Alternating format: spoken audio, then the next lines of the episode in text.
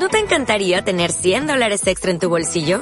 Haz que un experto bilingüe de TurboTax declare tus impuestos para el 31 de marzo y obtén 100 dólares de vuelta al instante. Porque no importa cuáles hayan sido tus logros del año pasado, TurboTax hace que cuenten. Obtén 100 dólares de vuelta y tus impuestos con 100% de precisión. Solo con Intuit TurboTax. Debes declarar para el 31 de marzo. Crédito solo aplicable al costo de la presentación federal con TurboTax Full Service. Oferta sujeta a cambios o cancelación en cualquier momento.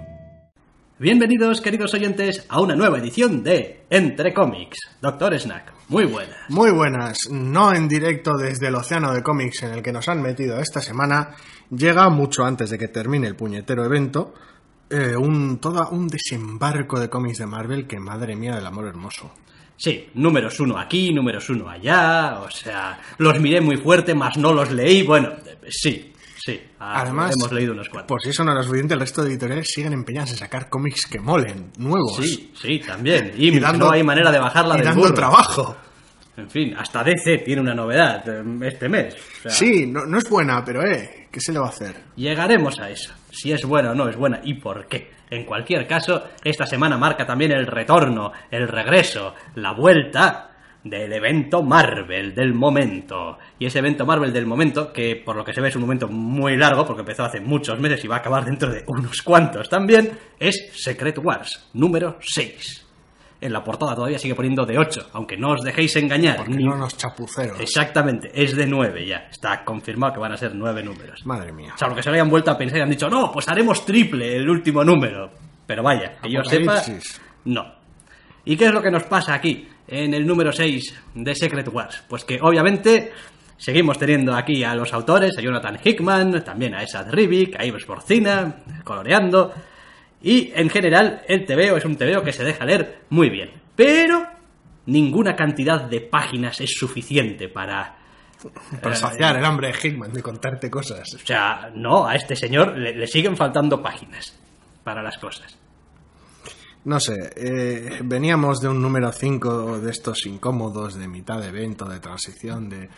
Vamos a explicar unas cuantas cosas, no vamos a hacerlo tampoco demasiado bien, siendo honestos, vamos a aburrir un poco. Y este 6 sigue arrastrando esa necesidad, porque no han aclarado unas cuantas cosas, de decir, bueno, esto está aquí, esto está allá, este otro personaje está en este otro lado, vamos a ponerlo un poco, pero al menos pone las cosas en puñetero movimiento. Sí, a ver, para mí el principal problema que tiene este TVO es que hace demasiados saltos en, digamos, en, en la narración. Hay como una pequeña ruptura donde el lector tiene que asumir, quizá por el conocimiento que tiene de los personajes y un poquito cómo son también, que han llegado a determinadas conclusiones o que se van a comportar, dadas las circunstancias, de determinada manera. Entonces, yo como lector que ha mamado estos personajes desde hace no sé ni cuánto, no tengo mayor problema, más allá de decir, joe, que, que, sea, que apropiado, no, que propicio que todo esto esté pasando aquí y ahora, en este momento y con estos personajes. Pero vaya, tampoco tengo mayor problema con lo que pasa propiamente. No, porque además no es, no es casualidad, se ha puesto en movimiento desde hace un par de números de maneras más o menos apañadas. Y bueno, pues básicamente se desata todo el puñetero caos ahora, por decirlo de alguna manera. Ese, clásica, ese clásico crescendo de antes de final de evento, que no sé si realmente acabará solucionando a puñetazos, pero No, que va. me imagino que sí. No, a, a- a- a nuestro dios favorito de esta realidad eh, le van a hablar muy fuerte. Y ya Bueno, no está. sé, pero, pero qué decir, teniendo en cuenta los poderes que hay en juego, no creo que un puñetazo resuelva. Da igual, si esto. Esto al final. eh, Si es que el, el propio evento casi casi te, te, te da pena por, por el propio. o por el, por, por el pobre Doom. Es como. Tío, Doom está ahí, being Doom. Y haciendo lo suyo, joder, manteniendo las cosas en orden. Y siendo un asshole. Bueno, joder, siendo un asco lo que tú quieras. Pero si no fuese por él, aquí esto. Estaba todo en el otro barrio. Ya, pero no tiene por qué ser un asshole, quiero decir, no, no tiene por qué ser un capullo. Bueno, bien, no tiene por qué, pero tampoco está siendo, quiero decir, tampoco es... A ver, aquí no estamos teniendo uno de estos villanos, ajaja, estoy siendo súper malvado porque quiero ser súper malvado y estoy ganando además grandes ventajas de ser malvado, que, que- que no. Bueno, a ver, es, es- es su sueño húmedo, es su fantasía definitiva. Bien, pues ya está. Y los demás pues decir, se joden en ella. No, y ya está. no solo puede jugar a ser el tío que ha tenido que dar la vida para que todo esté en cierto orden, sino que además ahora puede ser Red Richards en lugar de Red Richards y Califa en lugar del Califa. Bien, no sé. eh, respecto al propio decir- TVO, pues, pues eso. Yo creo que el lector se va a encontrar con que hay determinadas situaciones que son como, jo, eh, vamos, casi casi elegidas a dedo. Es como, bueno, vosotros dos personajes vais a venir aquí. Tú vais a venir aquí. Tú, cuando vayas aquí, te vas a cruzar con este y con este. ¿Por qué? Porque te vas a cruzar con este y con este. Hay una cierta lógica interna Sí. en todo ello. Pero es una lógica interna también a veces tan, tan cogida por los pelos o tan dependiente de un único evento Bueno, que... a ver, es eso, no es, no es un cómic que se mueva por el poder de la coincidencia, porque si no estaríamos echando espuma por la boca ya a estas alturas. Pero sí que, sí que está todo tan, tan, tan puntualmente y tan, tan bien orquestado dentro del propio cómic que a veces pare- parece desde fuera, si no te pones ahí igual a pensarlo un poco, a concederle cierta mangancha casi forzado. Quiero decir, ciertos encuentros y ciertos tropiezos tienen sentido dentro del cómic, pero son muy convenientes.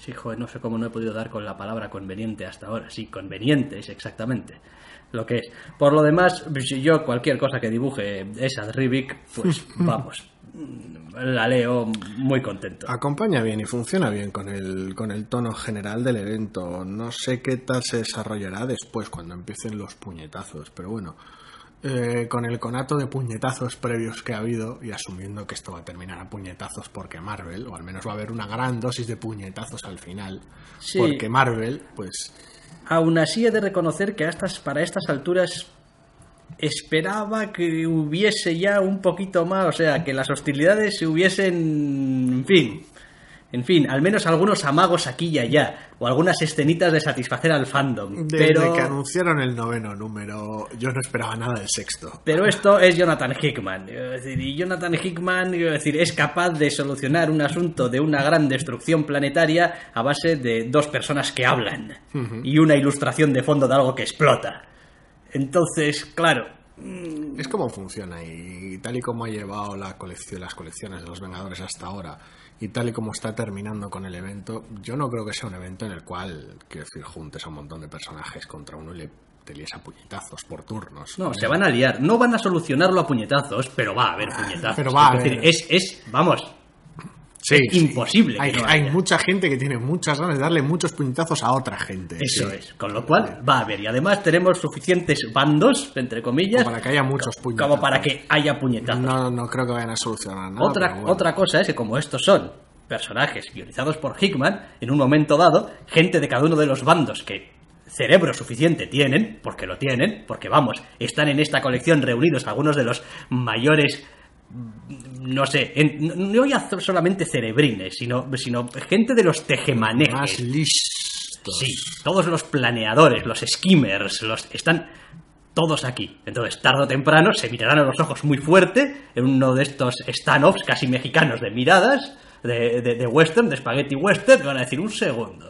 Si tú esto y lo otro, y tú lo otro lo de la moto, y se van a hablar muy fuerte entre sí y encontrarán una manera de, solucionar el asunto. acabe. No sé, no sé, ya veremos cómo decide terminarlo Hickman, pero bueno, me hace gracia que a estas alturas ya, pues eso, como ya hemos dicho, hayan salido las primeras colecciones en el universo post, post esta fiesta y todavía estemos así. Pero bueno, ¿sabes? No a falta de un epílogo, No, no falta no. de un número final, sino- No. sino a falta de tres puñeteros números.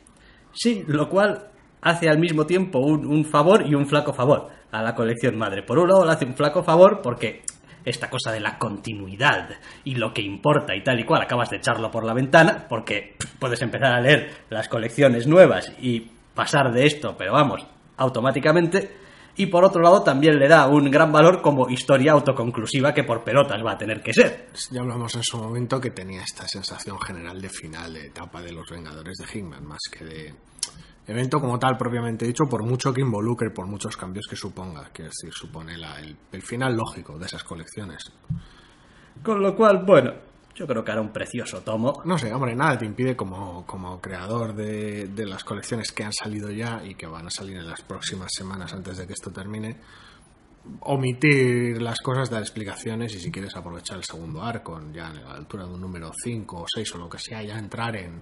Si, tienes que entrar en materia, entrar en materia. Si es que tienes que... Yo os voy adelantando. De los números uno que hemos leído de las nuevas colecciones, no he visto ningún cambio, ninguna alteración sustancial en el mundo, en el universo Marvel terráqueo, digamos, que, en fin, merezca mucha explicación de nada, ni necesite de ninguna explicación Ah, de nada. No, ya acabaremos entrando número a número cuando los vayamos comentando los números uno, pero en general no.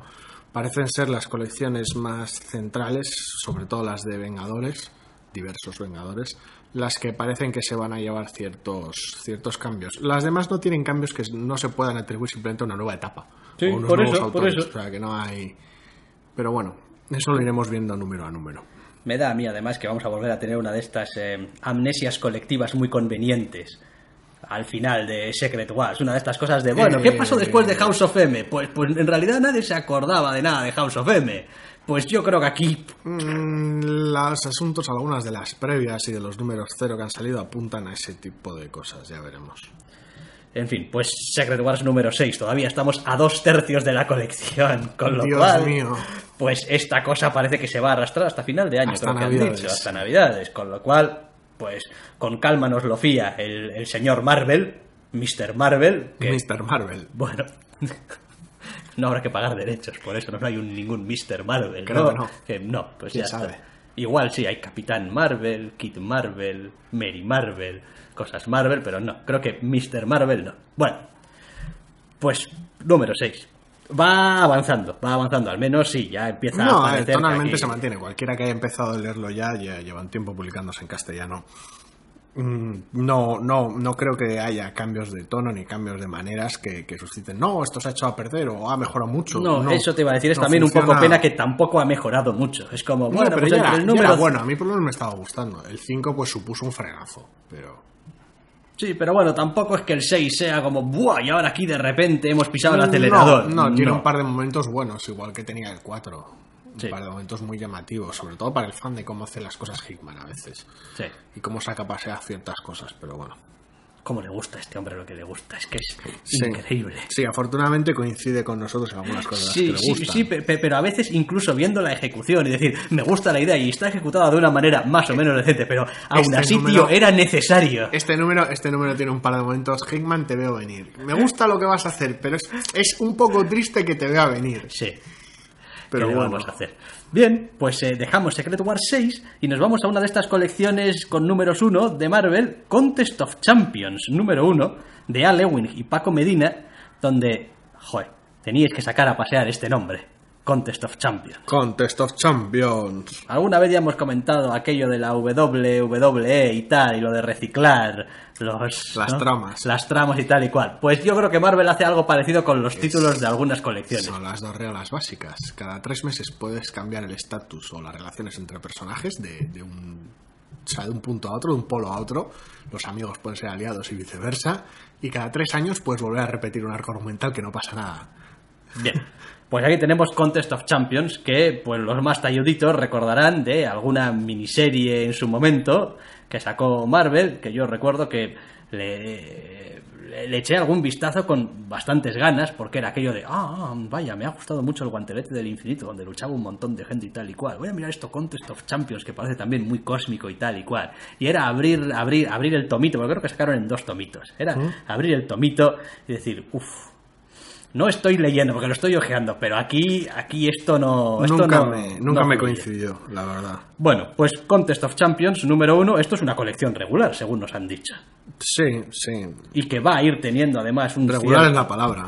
Sí, que va a ir teniendo además. Vaya, un cierto reflejo al parecer de lo que vaya pasando en las colecciones, o al revés, no lo tengo claro. Lo que pase aquí se va a reflejar un poco en las colecciones. No me gusta ser agorero, pero mucho me sorprendería que durase. A ver, Sinceramente. Eh, la premisa en realidad no ha cambiado demasiado del Contest of Champions. Eh, aquí tenemos al, al, al- al coleccionista, es. Sí. Creo que el original era el Gran Maestro. Vaya, cambia uno por otro, tampoco te da igual. Y aquí tenemos después también a el Maestro. Sí, al El, Hulk. el Hulk maestro. viejuno, no recuerdo cuál era en la otra contrapartida, en, en la original. Y claro, pues vais y os pegáis, os elegimos a dedo y os pegáis. Sí, cogen distintos personajes del universo Marvel y hacen que se peguen eh, por equipos. Ya está, o sea, esa es la premisa. la Hombre, para mí del- esta colección es el ejemplo perfecto de lo que viene siendo Marvel respecto a sus planteamientos desde hace muchísimos años. Y es, "Eh, voy a sacarme aquí un evento para que héroes luchen contra héroes. Bueno, oye, ¿para qué tanta movida? Contest of Champions. Eliges a los que quieras por ninguna razón en concreto y los haces luchar contra quienes quieras por ninguna razón en concreto. Da igual la versión que te dé la gana de ellos, Sí, sí. cualquier universo paralelo. Tú, no eres, tú eres el. Hulk Chris, no, yo soy Mr. Fixit. Ah, ah, ah, bueno, perdone usted, señor Mr. Fixit. Pero vaya, No sé, no sé. De base este tipo de colección en la cual vamos a montar equipos raros con gente pintoresca y personajes llamativos y vamos a hacer que se peguen y tal. Mm, Vale, muy bien, fantástico. No, no es mi estilo. Y el cómic en sí, sobre todo si se callasen un poquito de vez en cuando los que están detrás ahí planeando sus ja, ja, ja, su arena absurda, funcionaría mejor a nivel de ritmo, pero a mí me da un poquito de pena ver a Paco Medina metido en esto. Entonces, Paco Medina es un tío que me gusta. Es un tío que veo, veo, leo, leo este TVO y digo, joder, sí, o sea, Paco Medina sabe lo que hace. O sea, y, y dibuja bien, y, Esto mola. y es muy bonito de, de- de ver, y, y narra bien, y se entiende todo perfectamente, y no se lía la manta a la cabeza con cosas raras. igual y- muy clásico, pero está chulo. Le pega al cómic. Sí, pero claro, pues, la historia, pues, pues, pues no deja de ser juntar a algunos de los personajes más conocidos de la editorial con algunos de los personajes más desconocidos de la editorial, que a veces ni siquiera son esos personajes, sino versiones de esos personajes. Y que se peguen. Con lo cual, pues, no sé, a ver, mm, asumo que hay un sector de los lectores de Marvel que, pues todo el mundo tiene derecho a tener 15 años. Y dices tú, ¡buah! Unas hostias. A mí el concepto este de, de hacer equipo a dedo y que se peguen con otro equipo a dedo, como, como, como, como han hecho los creadores del cómic o les han indicado desde la editorial en cualquier caso, vaya, eso me gusta, me llama la atención. Es casi escoger tu alineación de juego de lucha o que decir, está guay. Y si dura, como duró muchísimo tiempo Exiles, puede, dar pues relaciones, interacciones simpáticas entre personajes muy raros, muy dispares, incluso de, que no comparten universo. Y eso puede ser divertido, les puedes hacer enfrentarse a situaciones muy raras y muy rocambolescas. El problema es que el énfasis del cómic parece literalmente en este Contest of Champions, en estas peleas que no van a ningún lado, más que en realmente una trama a largo plazo o relaciones entre los personajes. Es decir, si van intercambiando mucho los personajes, no va a haber, no va a haber tiempo para que cuaje nada. Entonces, Sí, y nada en esas conversaciones de juajo y juijuajuo que, Sí. que están ahí detrás de este primer número dan a entender tampoco ninguna clase de, no sé, gran apuesta o gran Mega conspiración. mega conspiración, o, o que necesitan para alguna idea. Para... No, casi casi parece como si se hubiesen llamado por teléfono y que, oye, un Contest of Champions, tú eliges a cuatro, yo elijo a cuatro y que se peguen. Va, ¿Tienes venga. algo que hacer esta noche? Mm, ¿Qué hora es? ¿Las nueve? No. Pues venga, va, nos vemos en una hora. sacar la gran enciclopedia Marvel y... En fin, no sé, no sé, es un poco raro. A ver, es un primer número. Entiendo que han querido venir con sacando mucho personaje llamativo, montando una pelea grande que dure casi todo el número y que, tenga gracia y presentando, aprovechando para presentar algunos personajes más desconocidos. Y bueno, lo han hecho bien, pero espero que vaya más allá de esto, o si no, el, poco interés que tengo desaparece al instante. Sí, yo creo, yo creo que sí. Pero ¿quién colorea esto, por cierto? Porque me llama también la atención eh, bastante por lo intenso que es el color. Le pega mucho Juan Blasco. No, Juan Blasco es el entintador, David Curiel. David Curiel, pues no tengo el gusto, pero hay algunas cosas así como las páginas más mundanas no me llaman en absoluto la atención. Y en cuanto entran los mamporros. en cuanto entran los mamporros y tal. No, el y- cómic es muy lúcido, es muy agradecido. O sea, entiendo que les que hayan apostado por algo así, entiendo que les, pu- que les pueda funcionar. El cómic es muy ameno, pero si no hacen realmente un esfuerzo porque, porque se luzcan un poquito los personajes más allá de los mamporros, no creo que sea una apuesta duradera. Quiero decir, creo que una vez que pase la novedad y pasen los golpes de efecto de coño, esta versión del personaje pegándose con. No sé si aguantará. Me estoy acordando de aquellos TVOs que sacaron junto a mm, Avengers vs. X-Men, que no sé si no era... Sí. Durante el evento. Sí, eh, no sé cómo se llamaba. Avengers más X-Men, A más X. Eso es, A más X y tal, que básicamente era la mitad del TV una pelea y la mitad del TV otra pelea. Eran, eh, bueno, no, estaban, esos eran los versus que sacaron. Esos eran sobre los versus, sí. Sacaron dos colecciones. Por un lado, eh, las colecciones de A más X, donde un Vengador y un Mutante se iban de aventura y con- tenían dos historias cortitas por número. Y luego los versus. No, esas no, los versus. Los versus, pues ya, pero los versus iban en continuidad. Los versus lo que hacían era, por de alguna Ampliar manera, las peleas de la Sí, serie co- madre. Coger sí. la pelea, las peleas del evento y contarlas en gran, con gran lujo de detalle, gran lu- lujo de mampor, lo cual era una idea más absurda todavía. Eh, Sí, es que nunca me llegaron a funcionar ninguno de las dos, en realidad. Bueno, lo de A más X tenía sus. A ver, cada. Iban variando de equipos, tanto de personajes como creativos. ¿no? Entonces, había historias mejores y peores y equipos que combinaban mejor y peor. Y había interacciones más interesantes o no. Ya, ya, sí. Sí, no digo yo que no. Vaya, pero sin más. Yo, a mí, pues no. Igual es que tampoco los personajes entran dentro de lo que a mí más me llama la atención. No sé, no sé, hay de todo un poquito, ya veremos. El asunto es eso, que por un lado si rotas los personajes a menudo, pues, pues retienes la novedad y la frescura y te puede funcionar, pero al mismo tiempo es difícil que nadie te importe. Entonces... mm, En fin, vamos a pasar de este Contest of Champions que sinceramente, en lo que a mí respecta, creo que es de lo más mediocrillo que ha sacado Marvel esta semana. sí. Y vamos a ir a otra colección que, madre mía, yo creía que jamás iba a verla ya. Doctor Strange número uno. Mm, yo no diría tanto, es decir, se antojaba difícil hasta que anunciaron la película. Ya. Sí, hombre, una vez que anunciaron la película todos teníamos claro que de alguna manera al- al- algo, algo le debían al personaje, por amor de Dios. Hablamos de este Doctor Strange número uno de Jason Aaron y Chris Bacalo, para Marvel, obviamente. Eh, por si no os habíais dado cuenta, ya os adelanto que es uno de mis personajes favoritos, por no decir mi personaje Tú, pues, fetiche. sí, sí, sí, sin duda Eh, alguna. Y he de decir respecto a este primer número que está bien, pero tampoco echemos las campanas al vuelo, ¿eh? Eh, Es un, un, un sólido inicio, está bien, hay algunas cosas que apuntan ya maneras de, si se les da tiempo y saben desarrollarlas, que pueden dar juego, pero el número en sí mismo no deja de ser una presentación más o menos simpática, además, ¿eh? del personaje. No os creáis que aquí tenemos una versión atormentada del Doctor ¿no? Extraño y muy solemne, y no. Es decir, este es el Doctor Extraño ligón y el Doctor Extraño que, bueno, se toma las cosas con cierta ligereza, con seriedad, pero sin tormentos. Está bien, el problema es que tal vez se han esforzado demasiado en este número. No es bien recibido, está, está divertido y de alguna manera ciertos excesos de la trama y de la premisa encajan muy bien con el estilo de Bacalo.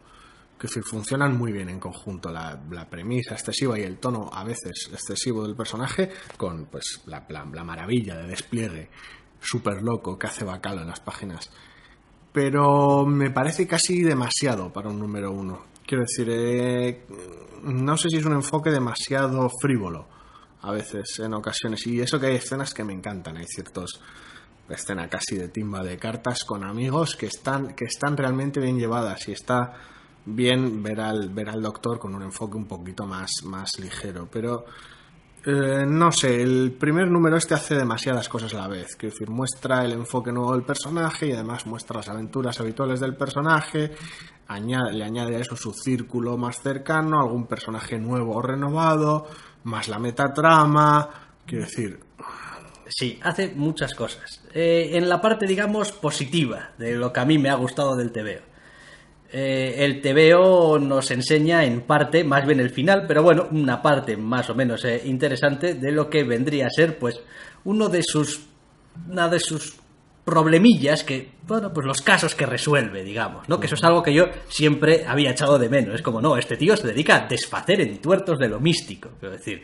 Entonces, necesitamos verle un poco tienen que ejercer un poco como si fueran los cazafantasmas. eso es, pues tiene que arreglar sus cosas. Y en ese sentido, bien. Es decir, yo de hecho, en mi mente, hay una colección de Doctor Extraño, son seis números, los hace, me da igual, Warren Ellis o quien sea, son one shots, sea, dice. son one shots, y en cada uno de estos números, el Doctor Extraño soluciona un problema de naturaleza mística totalmente distinta, de maneras totalmente diferentes. Entonces, eh, respecto a esa parte, bien. La parte de intentar generar un poco de comunidad Es con lo que alrededor. que termina el cómic, Sí. al fin y al cabo. generar un poco de comunidad alrededor del personaje y decir, oye, bueno, no eres el único mago, quiero decir, tampoco nos pasemos. Bien, también. También bien. Revitalizar Eh, un poquito esa zona del universo Marvel. ¿Qué pasa después? Que esas apuestas que el mismo TVO intenta hacer, que no esconde que son como muy grandes, porque, eh, cuidado, esto, esto que es, se avecina tormenta, super tormenta, quedan muy, muy, muy diluidas por el hecho de que hasta ellos mismos se lo toman a chirigota. Hay un momento en el que dicen, bueno, se acerca algo que es súper horrible. Y otro de los personajes dice, otra vez, dices. O sea, Tampoco será para tanto. Tampoco será para tanto, si es un poco lo de siempre, ¿no? Esto es como el TVO lleva muriéndose 50 años, ¿no? Pues, pues, pues esto es lo mismo. No, no, si la mierda mi- ma- mi- mágica que va a venir va a acabar con el mundo hace 50 años y al final no es para tanto. Entonces, bueno, hay un poquito de disonancia ahí. Y después hay otra cosa también que me ha molestado un poco. Yo creo que este TVO, ojo, este TVO hay que disfrutarlo no en pantalla. Este TVO necesitas tenerlo en la mano porque hay mucha página, eh, doble spread, Ujú.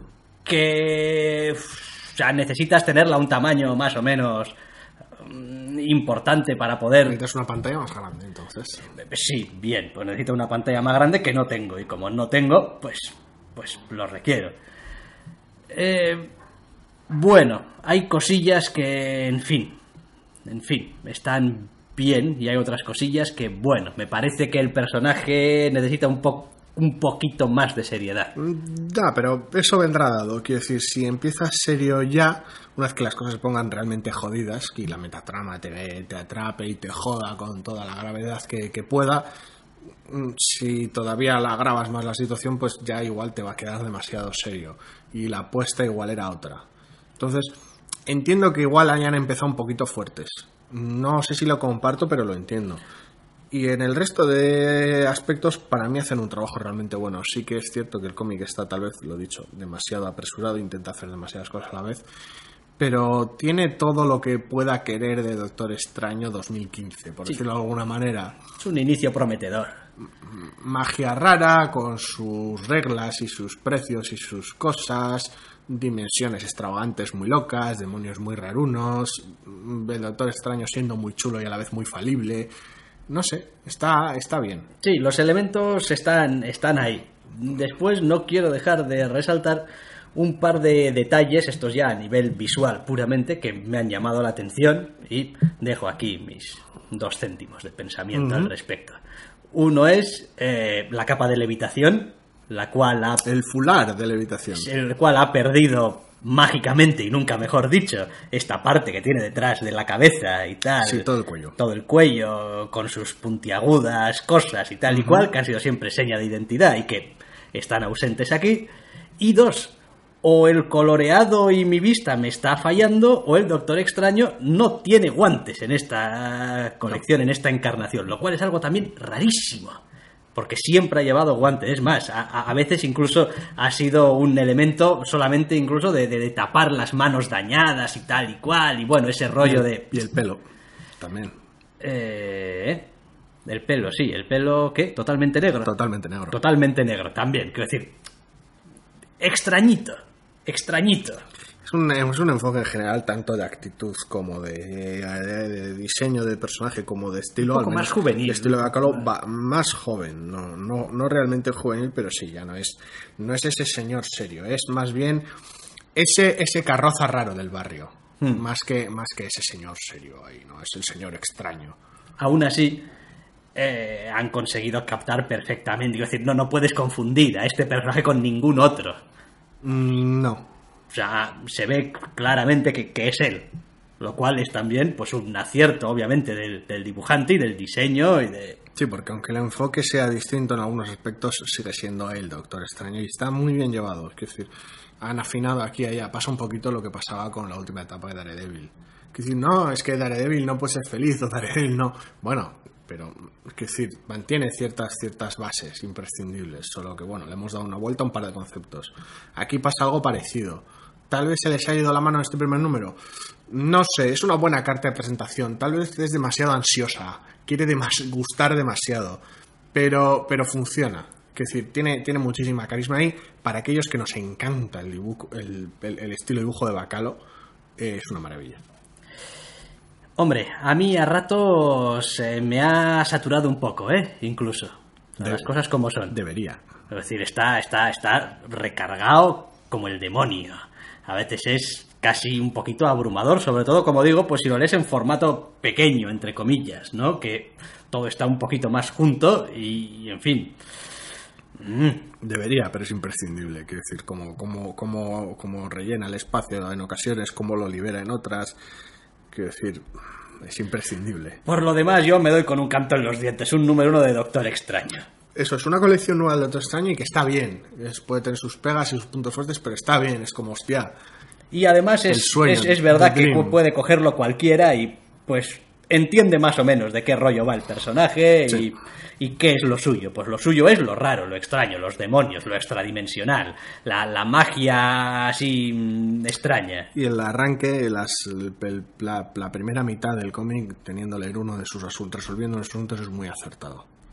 Es una carta de presentación realmente buena. Sí, aunque he de reconocer que con todo el bombo, entre comillas, que los autores han hecho no, la magia, establecer algunas normas, contrapartidas, un precio y tal y cual, no sé si realmente eso es- es- es- escucho al Doctor Extraño alguno de sus hechizos, digamos, más o menos habituales y tal. Eh, no, más o menos va recitando cosas por ahí casi casi de modo casual. Sí, pero vamos, las reglas tienen que ser bueno, más o menos y sí, más o menos. Quiero decir, las, las, las reglas tienen que ser más narrativas que a nivel de detalle. Quiero decir, no estamos hablando de lanzar hechizos hablando al revés ni nada parecido. Estamos hablando de que, de que tenga un precio la magia. Sí, en fin, creo que ahí también todavía tienen trabajo para afinar. Es decir, lo bueno que tiene de entrar en mucha concreción con estas cosas como la magia es que has entrado en mucha concreción. Y sabes exactamente cuándo estás echando un hechizo, sabes exactamente cuándo un personaje se está defendiendo con un escudo de mene mene, porque es todo muy visual y todo tiene su... Cuando te sales un poquito de ahí, no, bueno, hombre, no vamos a estar todo el rato aquí hablando en verso y tal y cual. Yo no, yo no, yo no quiero que entren en. decir, no quiero que entren en el mismo juego que hizo Geoff Jones con Linterna Verde. Quiero decir, por muchas cosas que me gustasen de no, vamos a adentrarnos aquí en la mitología del tema de la linterna verde y tal y cual, y cómo vamos a patatín, patatán y orquestar esto un poco para darle volumen. No, yo no creo que sea necesario en detalle, sobre todo con algo como la magia, porque te puedes entrampar tú solo. Ya, bueno, ya veremos. Entonces tiene que tener más bien sentido, más bien narrativo, más que y lógica interna y no necesariamente entrar al detalle. Ya, pero es que, es que si no acaba reduciendo el, el hecho de pues, quién es mejor o peor mago a este es mejor porque es mejor. Sí. Y claro, pues es mejor porque es mejor, eh, a veces es difícil de tragar. Bueno, pero es que si no, lo único que puedes hacer es acabar haciendo una tabla de fuerza, agilidad y tal y cual, aquellas clásicas de Marvel de... Ya. Quiero decir...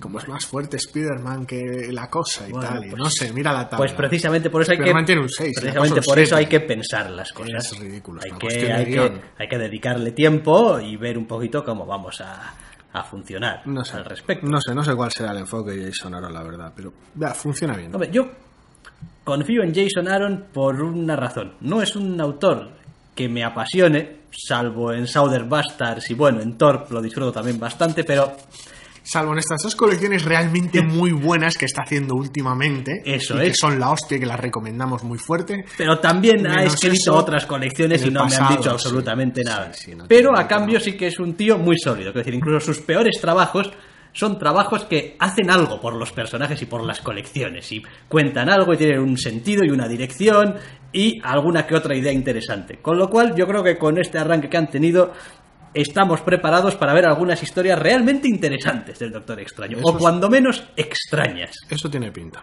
que ya es algo. Doctor Extraño número uno, miraba antes, año 96. Se 96. clausuró la última colección del 88 al 96, duró. En Estados Unidos. 96, esa posiblemente sería la que terminaba con todo el arco de Victoria Montesio, así, ¿no? A saber, no Por tengo ahí, ni idea ahí. de cómo diablos se publicaría después aquí, si es que se publicó o si es que llegó, porque aquí éramos los amos de las maxiseries de nueve números, mm, cruces y tal. Quiero recordar que el último arco de aquella serie era el de Victoria Montesio, uno de los últimos. Con lo cual, pues vamos, aplaudo con que, las orejas. que era un poco en plan, oye, esta es un trama que dejamos aquí que se nos olvidó tratar. Hostia, es verdad. Y cerrar con ello. Y cuidado, no O- solamente aplaudo cerca. con las orejas. Joder, Jason Aaron, Aaron y Chris Bacano. Que- que podrían haber puesto a, no sé, a un señor y dos señores. Sí, pero no. No con la película en el horizonte. Bien. Pues vamos a pasar de un personaje con película en el futuro más o menos próximo, entre comillas, dentro de un año. Un año, sí. Y vamos a hablar de uno de los clásicos del universo Marvel de toda la puñetera vida. El señor Iron Man. El señor Tony Stark en nueva colección, nuevo número uno, Invincible Iron Man. En este caso con un equipo también que es para quitarse la boina, yo me la quito desde ahora ya. Brian Michael Bendis y David Márquez. En realidad me quito la boina por David Márquez. Por David Márquez, sí. ¿Cómo me gusta este tío? Por amor de Dios. Pero qué bueno es. Y cómo no puedo entenderlo sin Ponsor coloreándole. Eso te iba a decir, colorea Ponsor, ¿verdad? ¿Cómo me gusta? Sí. ¿Cómo me gusta? ¿Qué, qué, qué identidad más fuerte, más... Vamos, es imposible que te equivoques, que este te veo lo está coloreando Ponsor. Madre y eso mía. que no es tampoco especialmente, yo no lo encuentro especialmente característico, pero la combinación de ambos sí que es, sí que es, es casi, casi ineludible a la vista. Es como no, y tiene algunos detalles que me encantan. Joder, es que... Tiene algunos detalles buenísimos. me gusta Vázquez porque es jodidamente minucioso, además. Es... es coño, le dedica Y no, no, no, y consigue no resultar sobrecargado ni, ni barroco. La verdad es que está bien. No, de recargado nada, para empezar, la armadura de Iron Man nueva, porque no creeréis Sí. que va a haber una nueva colección de Iron Man, Sin tiene una armadura nueva. Eh, es, vamos, Una de las más limpias hasta la fecha, sí. así dicho. Sorprendentemente estilizada. En cuanto a la historia, pues volvemos a ver. El principio no es nada que no hayamos leído diez veces en arranques anteriores de etapas o colecciones. Tony Stark está pensando en hacer algo con su armadura porque el futuro, porque el miedo, porque un idiota me, me hackea esto. Es el comienzo clásico de arco de Iron Man. Tony Stark elige reinventarse a sí mismo reinventando la armadura, básicamente. Y en el proceso de ello, intentando poner orden en su vida, la trama le atropella y empiezan a surgir problemas, viejos enemigos y algún villano que otro en su camino. Hasta ahí no es nada nuevo. No. Eh, pese a todo, Bendis es capaz de controlarse y llevar los diálogos del personaje con encanto. Sí. Tal vez se pasa de chirigotero en algún momento puntual, pero le pega bastante bien al personaje.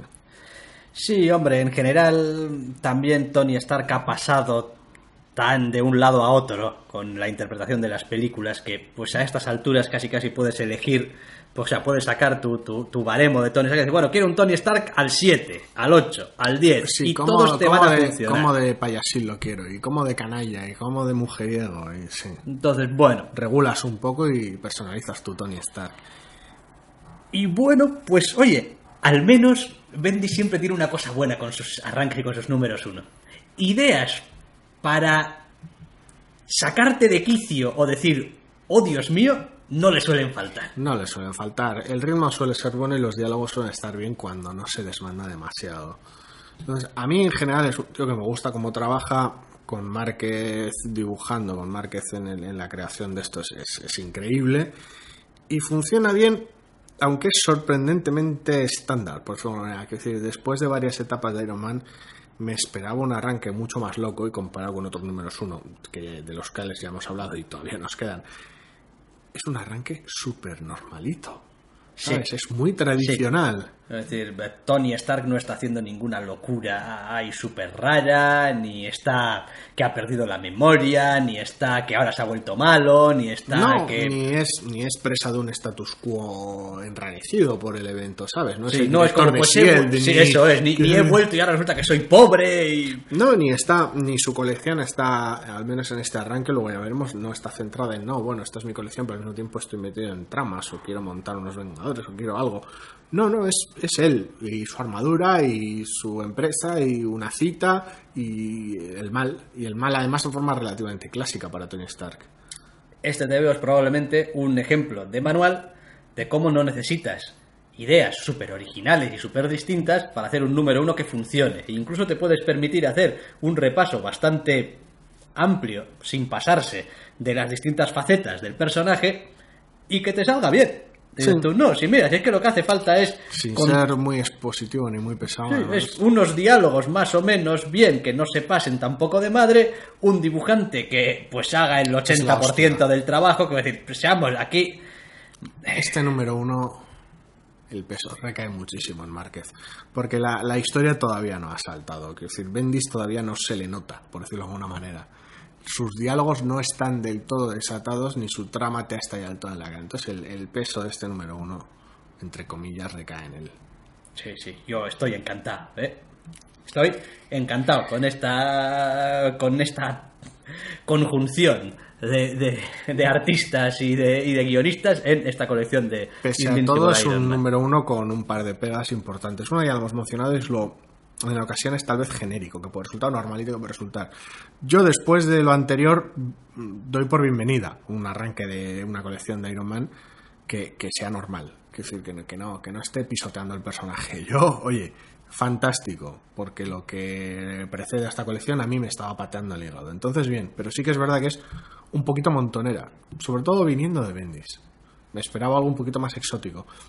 Y lo segundo es el final, que aunque pueda funcionar bien con el evento, con esa sensación de colección nueva, y está bien, es un cliffhanger muy, muy tonto. Sí. Sí, Y bastante barato. sí. Pero ya le ha añadido su gira al cliffhanger.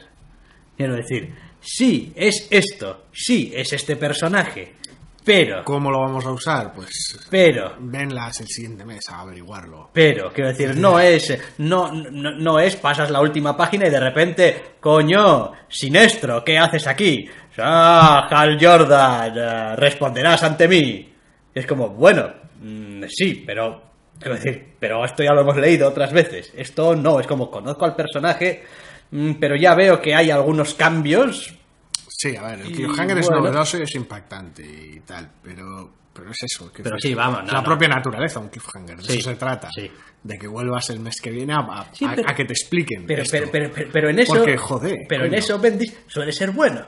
Quiero decir, este cliffhanger no es llegas a la última página y aparece el mandarín de toda la vida. Hola, soy el mandarín. Y dices tú, hombre, joder, pues, pues, pues sí. Quiero decir, eres el mandarín. Correcto, sí. no, Y, pues, no esperaba menos no de es- una colección de Iron eso es, Man. pues, pues, pues bien, ¿no? Sí, no, Otra cosa es este que digas, no cuidado, no, ha venido el mandarín, ha Sí, venido... la hija del mandarín, o... No, ha, ha venido la raza de extraterrestres que de quienes les quitaba los anillos el mandarín y te aparecen aquí y dices tú, bueno, hombre, es el mandarín, pero no es el mandarín, pero tiene algo que ver, pero le has dado un giro y, hombre, sigue siendo un cliffhanger, sigue siendo una última página ahí, mm, cachonda de enganche, pero Mm, bueno. No, en este caso es otro monstruo totalmente distinto a Sí. lo- a, los ejemplos chorras que hemos puesto.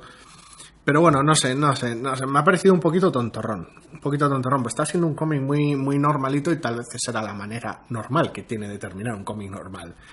Pero no sé, no, no puedo evitar cierta molestia, sobre todo con, con, con, con estas colecciones que salen con el evento a medias y. No sé, Quiero pensar ese también... jaji joju, hay un montón de cosas que no sabes porque el evento no ha terminado y porque no te las voy a contar hasta el mes que viene. Quiero pensar también, iba a decir, que como han hecho otras veces con estos arranques de colecciones, no vamos a tener que esperar un mes para leer el número 2, sino probablemente 15 días. Estaría bien. Lo cual, bueno, pues Lo que también me temo es que, es que esto quede en chorrada de mm, seis primeras páginas del segundo número. sí, es probable. Es como, ¿tú qué hacías en el cliffhanger del número anterior? Cosas, porque esto y esto otro. Ah, sí que esto y esto otro. Eh, Pues ya hablaremos tú y yo de esto y esto otro. Ahora me pongo a seguir con la trama del número uno. Eso es. Y ya está.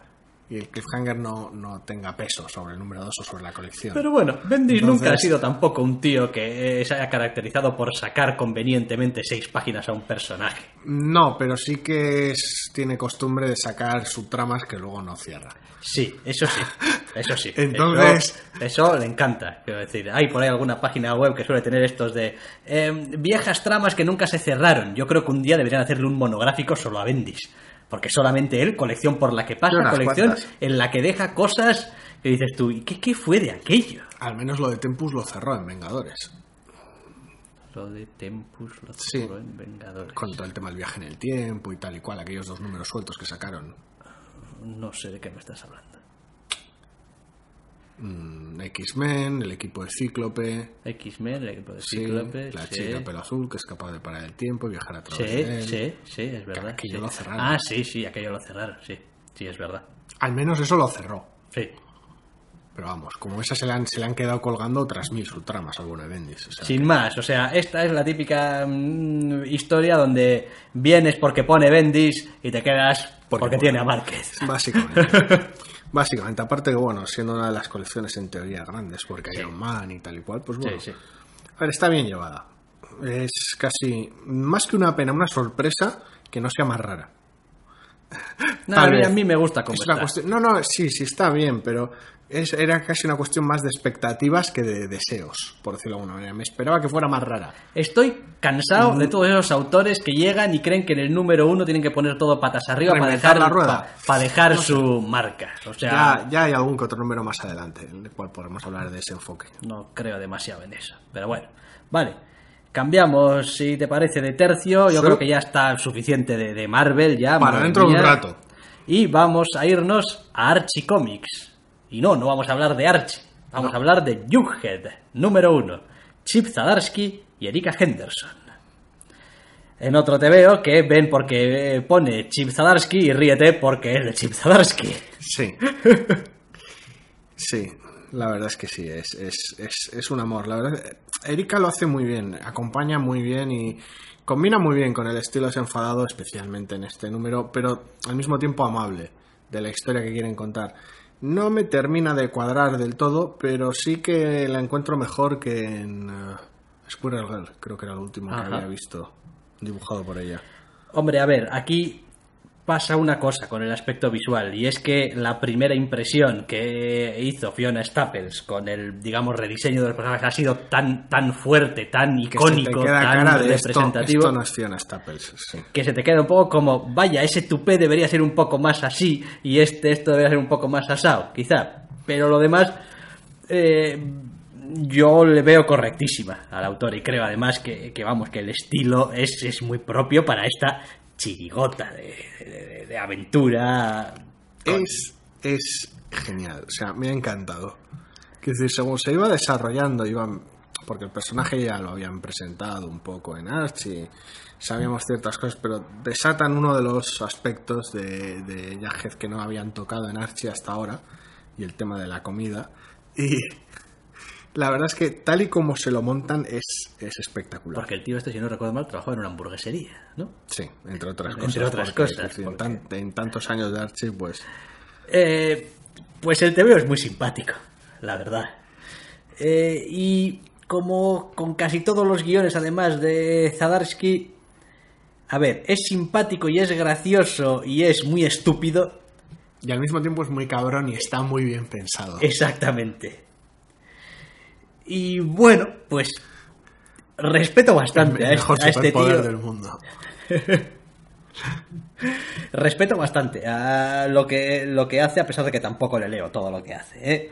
a Chip Zadarsky, pero me parece que está muy bien llevado. La historia no, no deja de ser una historia propiamente de caracterización del personaje 100%. Es como lees este, este primer número y sabes bastante bien de qué pie cojea el protagonista.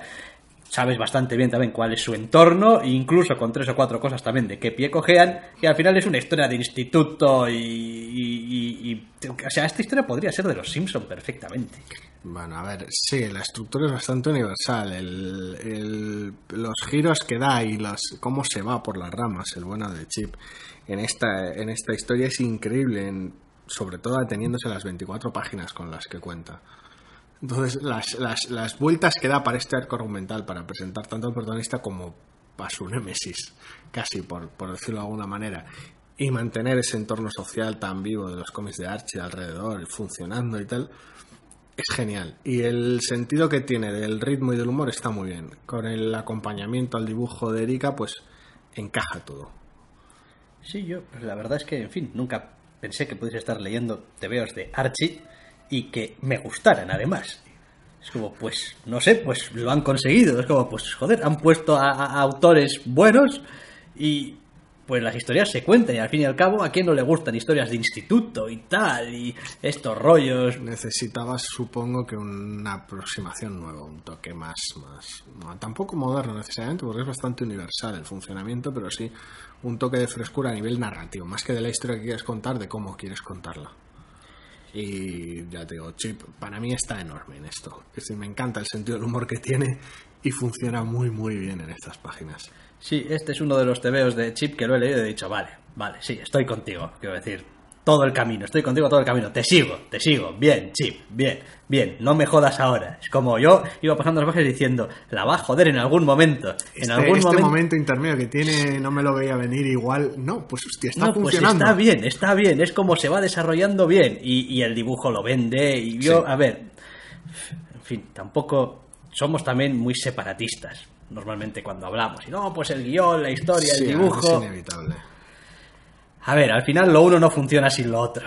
Entonces, eh, tampoco hay que tomarlo al pie de la letra, salvo cuando decimos específicamente, oh madre mía, qué malo es el dibujo, o oh madre mía, el guion, pero si no hay por dónde cogerlo y tal. Salvo esos casos, normalmente si un TVO está bien, obviamente está bien, porque las dos cosas funcionan, y funcionan juntas. No es que, no, pues el dibujo está bien y tal. y- Sí, porque cada vez que hay disonancia entre una cosa y otra ya solemos comentarlo. O sea que...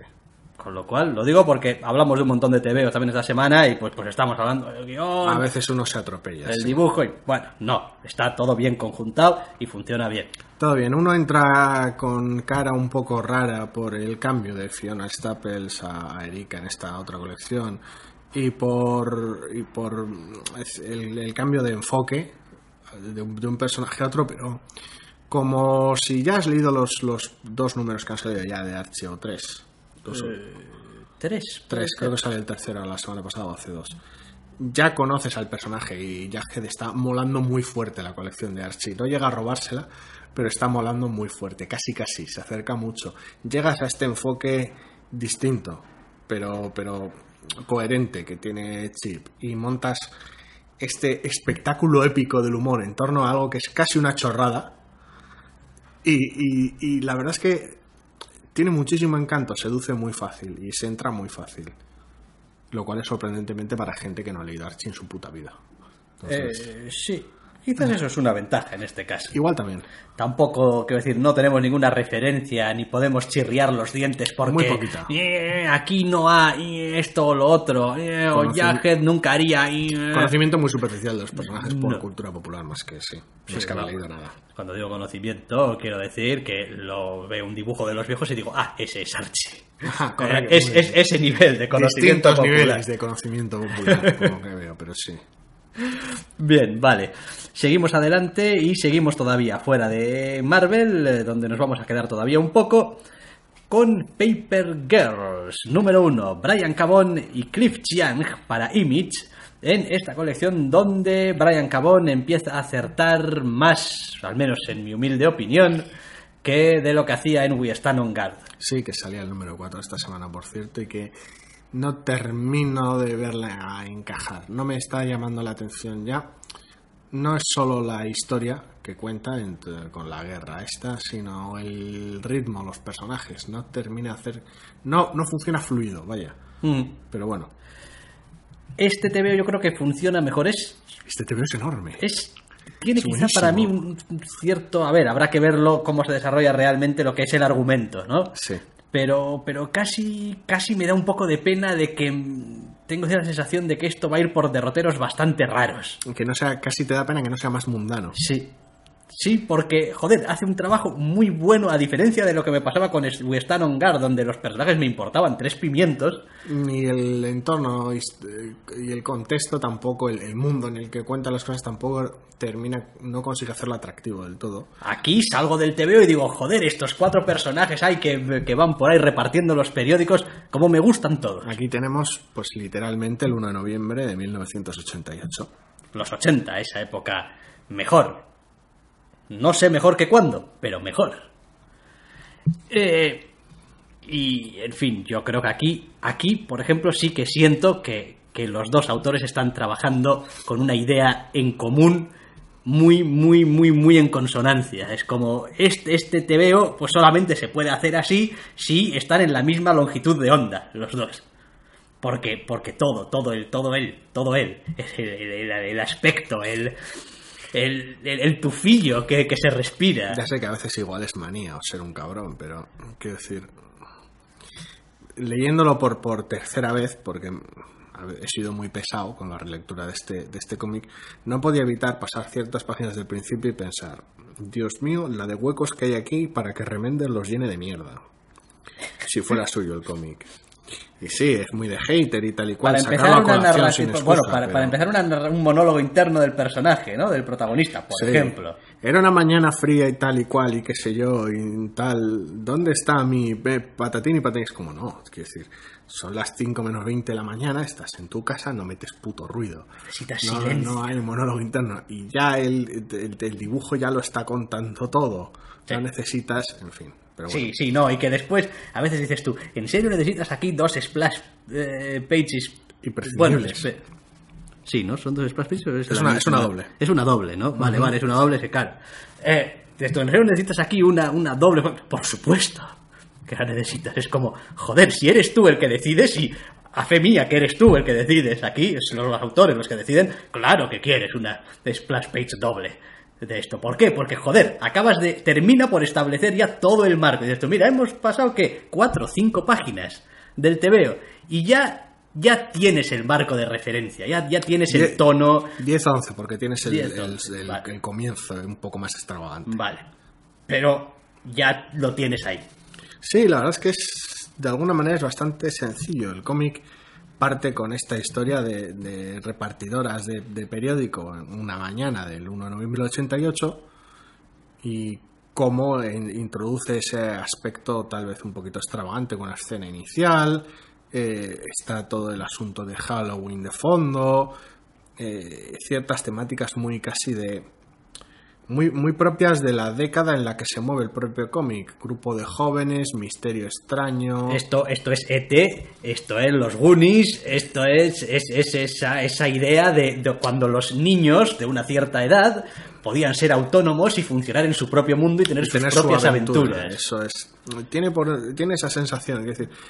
El enfoque no es deliberadamente retro, o sea, está ambientado en el 88, pero no está contado igual que se contaba en esa época.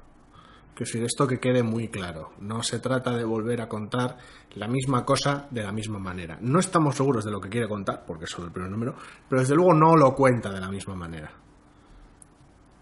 Y eso está muy, muy bien. Y después, pues hombre, pues a ver, tampoco es que sea cuidado, tiene ese principio más o menos silencioso, pero el te veo cuando necesita aquí hablar. Evidentemente tiene los diálogos entre las chicas, eh, sobre todo entre dos de ellas eh, es, fa es, fascinante lo que hacen con, el, con la simple escena de repartir los periódicos una mañana y las interacciones que, que, desata es genial. Es genial como la propia situación habla de los personajes sin que los personajes tengan que contarse su vida unos a otros y funciona de maravilla. De libro de texto, joder. Sí, me ha es gustado un mucho. pedazo de cómic. No estoy seguro del final. El último tercio. Del, del, sí. Cuando las cosas se ponen raras. Sí. Evidentemente no vamos a entrar en, en no ya en detalles, sino en gener, ni, ni tan siquiera en generalidades de en qué consiste el último tercio, pero bueno, las cosas se ponen raras para nuestras chicas repartidoras de periódicos. Y no sé qué es lo que supone esto en la colección, pero sí que tiene un par de detalles muy graciosos hmm. y muy simpáticos. Entonces, tengo muchas ganas de ver, de ver a lo que a, a lo que lleva esto. Sí, yo creo que en realidad esto, eh, más que desembocar en un tebeo donde pasan cosas raras, que bueno, pasan cosas raras y seguirán pasando cosas raras, y bueno, ese final también, pero bueno, creo que va a ser más bien, en realidad todas estas películas, si hablamos de un net, si hablamos de un, en realidad va de una investigación, en el fondo, de desentrañar un, un misterio. misterio. No sé, no sé tampoco si va a haber mucho, mucho, mucha historia coming of age, mucha historia de ese paso de, de joven adulto. ¿no? Bueno, ya no veremos, si pero, pero, pero que aquí va a tocar estrujarse las neuronas por parte de los personajes. Eso no tengo demasiada duda. que resolver. Es como, bueno, ¿esto qué significa? ¿Esto por qué? Forma parte de esa dinámica de aventura. Y reunirse de otra vez, adolescente. probablemente en alguna zona un poco alejada, para hablar de los temas y decir... Sí. Este TVO ya, ya funciona, o sea, ya tiene varios números en mi cabeza. Es como, es como ya está en marcha este TVO. Habrá que ya- ver, habrá que ver porque últimamente, sobre todo a veces en ocasiones de manos de Mitch, el grado de sorpresa que, que- que tienen algunos cómics es bastante, sor- es bastante Sí. sorprendente, valga la redundancia. Que decir, arrancamos a leer Effigy con ciertas expectativas Sí, y sí. la verdad es que sorprendió mucho para bien. Sí. Es decir, porque tiene algunos giros muy locos y muy raros. Sí. También había ciertas expectativas del cómo iba a ser el segundo arco de eh, Southern Bastards Sí. y todavía Sí. estamos Sí. esperando, como quien dice, entre comillas. En fin, yo qué puedo decir. Y es, que es puro espectáculo. Entonces, quiero decir, los, los giros que pueda dar este cómic yo no, no me atrevo a entrar al trapo de por donde pueda tirar ahora. Sí, no, a ver, eh, la cantidad de material que están dejando los autores en Image para la posteridad está siendo últimamente Hay acojonante. mucho cómic muy, muy Es decir, bueno. hay mucho cómic que, que además, como es de sus autores y es, bueno, en, en gran medida o sin gran medida autoconclusivos, quiero decir, son TVOs que se seguirán vendiendo y leyendo dentro de 10 años, porque coño, porque son grandísimos TVOs que no están sujetos pues a las gilipolleces de las grandes, de esto tiene que continuar, o tiene que hacer un servicio, o tiene que juntarse con no sé qué. Entonces, yo creo que, en fin, es una época fantástica para leer TVOs y, y Paper Girls es un arranque también. No está exento de sus cosas, Sí. como, como todo. Yo no, no, para, para mí no tiene touch alguno. O sea, en Eh, serio, me ha encantado. Sigo. Todo, todo, el color, el diseño de personajes. Creo que va Me hasta el cliffhanger. creo que va a intentar mezclar demasiadas cosas. Demasiados elementos. Sí. Creo que no le va a valer con ser raro en un sentido. Va a querer tener cosas raras que se van a juntar en una sola explicación. Es como, no, esto que es raro y esto que es raro y esto que es raro, que podría haber dejado solamente en una cosa rara, tienen relación entre sí. ¿No? Es como si dices tú, no, eh, yo qué sé, eh, es que verás, en mi película de zombies, los zombies nacieron porque unos vampiros mordieron a una persona que estaba enferma y entonces no sé qué, y vas juntando. Cóctel de locura. Eso es. Creo que igual habrá que ver porque es un número uno y no se sabe todavía, Sí, es conjetura pura. pero me da la sensación de que va a haber varias cosas aquí en comunión, funcionando en comandita, para hacerlo lo más raro posible. Ya veremos, ya veremos. Por ahora, por ahora está bastante contenido. Y el, el- en serio, es una maravilla de cómic. Está bien, está bien, está bien. Está bien, me gusta porque es de esos tebeos que te absorbe cuando lo estás leyendo, que te deja te deja entrar en su mundo de manera muy natural, muy sencilla y te impregnas un poco de esa atmósfera del tebeo, de esas sensaciones que te va trasladando y te va transmitiendo y eso pues siempre es muy bonito, joder, en un tebeo.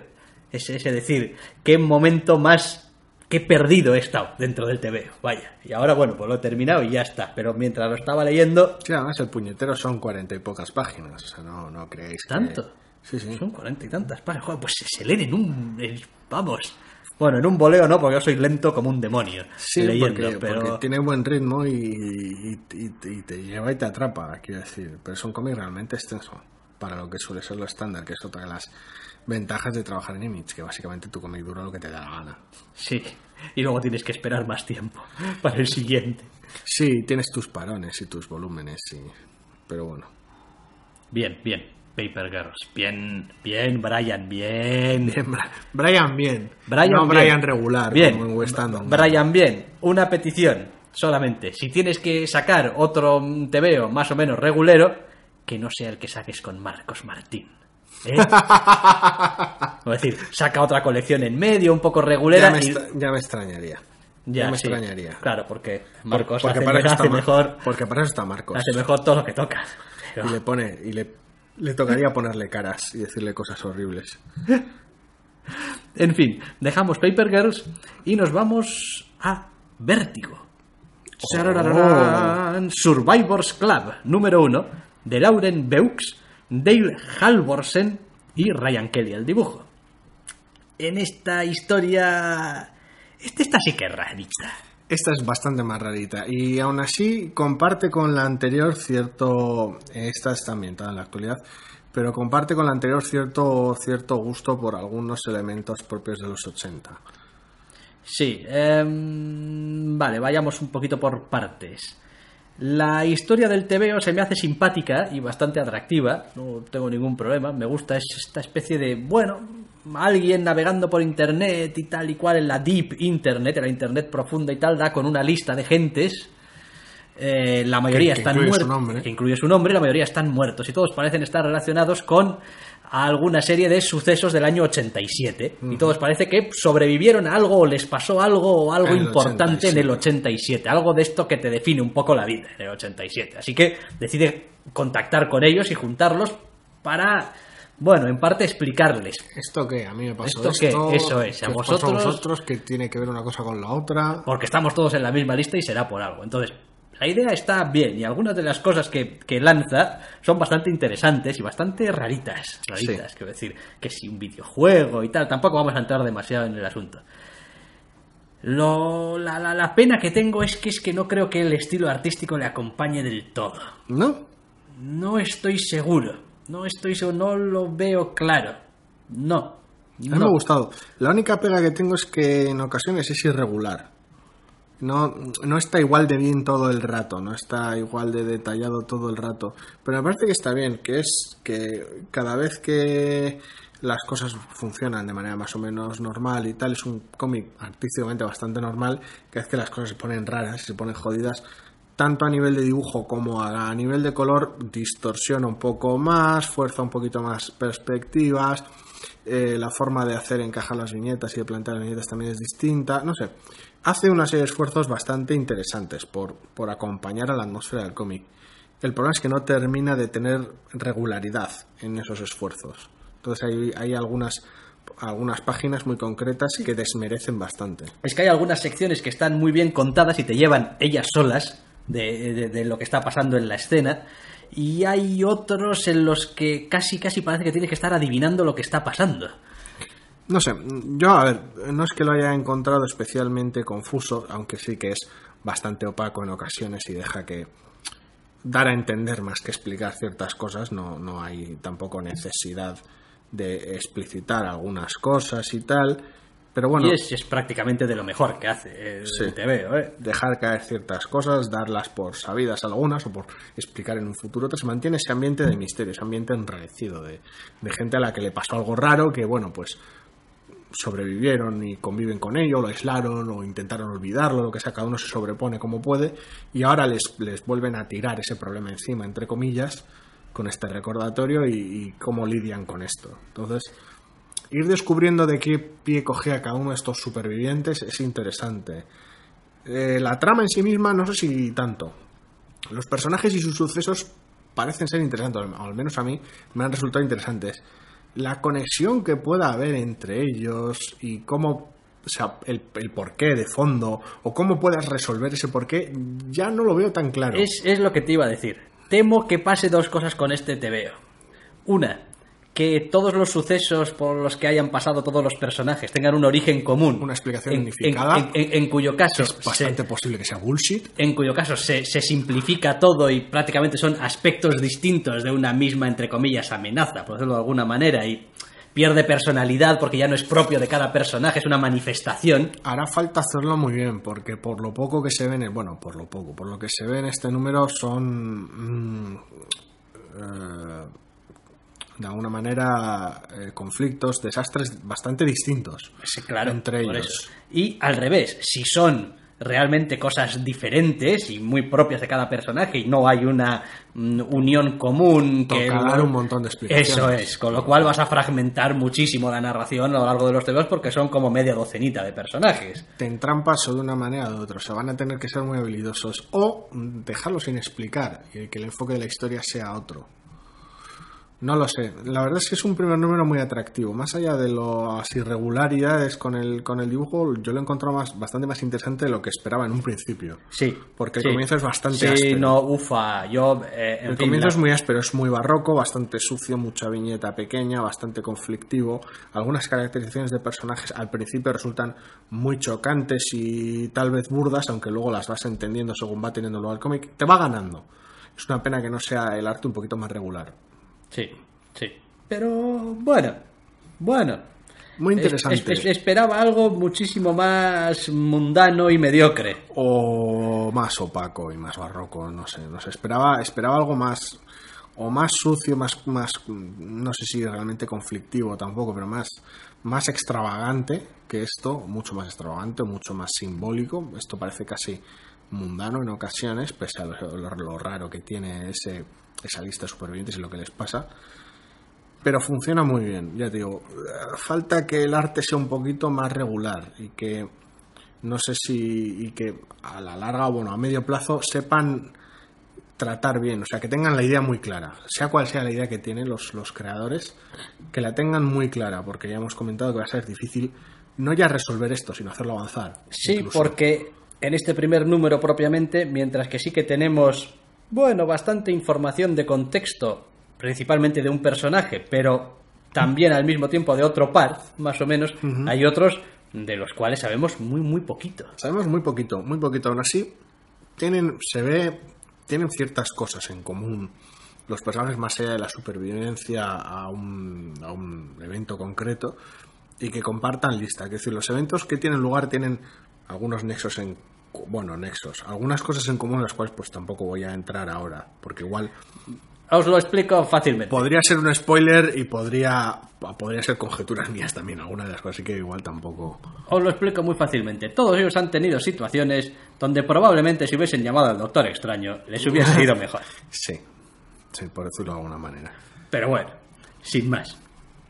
Es, Ya veremos. tiene su interés, tiene su interés. Está muy bien, espero que, espero que realmente tengan la idea clara, sea cual sea, y termine por gustarme o no, espero que la tengan clara, porque el comienzo es muy interesante, y espero que el, que el arte sea un poquito más regular, aunque a cambio tenga que perder detalle en ocasiones que no, que no pegue esos altibajos.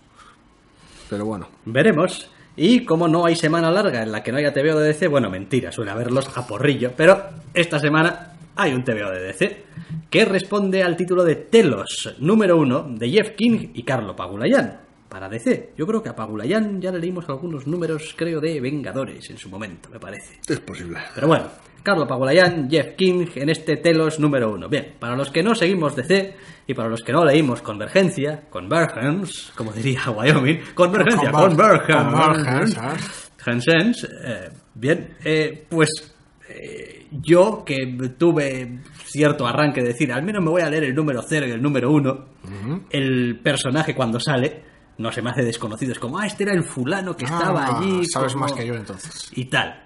Eh, todo lo que sé es que era el fulano que salía allí, ¿eh? Ajá. Entonces, ¿qué tengo que decir del TVO este y voy a decir algo bueno? Pues es que, oye, como te veo de qué emputado estoy, qué venganza quiero y cómo me la voy a cobrar, pues el TVO te lleva, vamos, del principio hasta el final a una velocidad bastante endiablada y sintiendo la ira del personaje, su justa ira del personaje muy fuerte.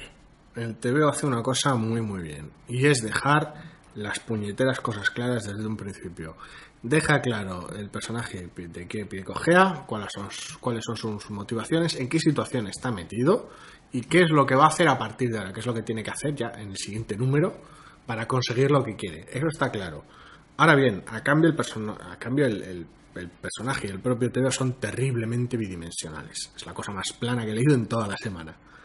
Eh, sí, claro, porque hemos leído bastantes cosas buenas esta semana. Eh, a mí me parece que es un TVO que, en fin, entra dentro de estos cómics de dar volumen a los personajes. A pesar de lo que estamos diciendo de que el protagonista es muy bidimensional, estos verdad están, sí, están planeados precisamente para ir poco a poco dándoles un poquito de volumen. Que este Telos, que es un señor que salía en dos TVOs, o igual salía en más, pero vaya, era básicamente el villano. En el momento en el que yo leí, era básicamente el villano de la historia. Ya no es ese personaje, ya no está atado a esas obligaciones que tenía antes. Y entonces ahora quiere otra cosa. Y vamos a poder verle en otros. No sé, en otros Sí, ambientes, ver, y desarrollando a- otras Asumo que en el momento en el que haya conflicto y algunas cosas entren en conflicto de lo que quiere conseguir y veremos si está dispuesto o no a hacer todo o hacer cualquier cosa con tal de, con tal de conseguir lo que quiere, a ver, ya veremos hasta qué punto el fin justifica los medios, ahí es donde podrán darle realmente un poquito de, de- de dimensión al personaje, darle un poquito de profundidad. Pero no sé, no sé, este, este, este enfoque que tiene DC normalmente de algunos de los aspectos más, más multiversales y más del espacio que suele tener, no termina de funcionar conmigo. Porque no termino de, al menos en este caso es muy patente, no termino de creérmelo. Todas estas civilizaciones que plantea y planetas y cual, si se hace bien, muchos cómics de Linterna Verde, por ejemplo, realmente te lo crees. Llega Linterna Verde a un planeta donde hay un conflicto y te hacen ver cómo funciona el planeta, cómo es esa gente, te presentan una situación interesante, un mundo interesante del cual desarrollar la historia.